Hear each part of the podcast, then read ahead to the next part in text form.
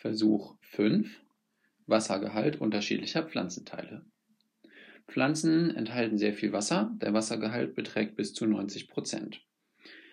Wasser ist auch sehr wichtig, zum einen um den Turgor in den Zellen aufrechtzuerhalten, sodass die Pflanze überhaupt ihre Form behalten kann und zum anderen für viele biochemische Reaktionen, wie zum Beispiel die Photosynthese, die ohne Wasser nicht funktionieren kann.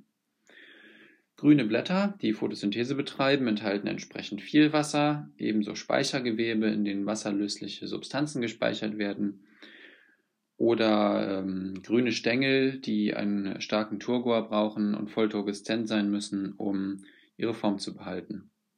Je stärker verholzt Pflanzenteile sind, desto mehr Stützmaterial und entsprechend weniger Wasser ist in den Zellen vorhanden und Pflanzenteile, die extra trocken sein sollen, wie zum Beispiel Samen, die ja trocknen, bevor sie von den Pflanzen fallen in den meisten Fällen, enthalten auch sehr wenig Wasser.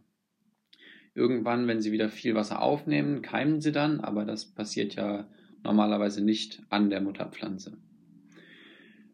Zum Bestimmen des Wassergehalts der Pflanze oder der Pflanzenteile wiegt man äh, den Teil der frischen Pflanze und trocknet diesen dann, um danach das Trockengewicht zu, äh, zu messen.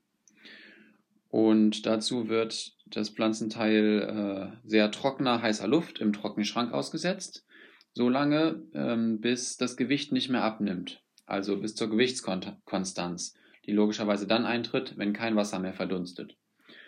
Dafür reicht äh, normalerweise ungefähr eine Woche. Die Pflanzenteile werden also gewogen die frischen Pflanzenteile, dann eine Woche im Trockenschrank getrocknet und dann erneut gewogen.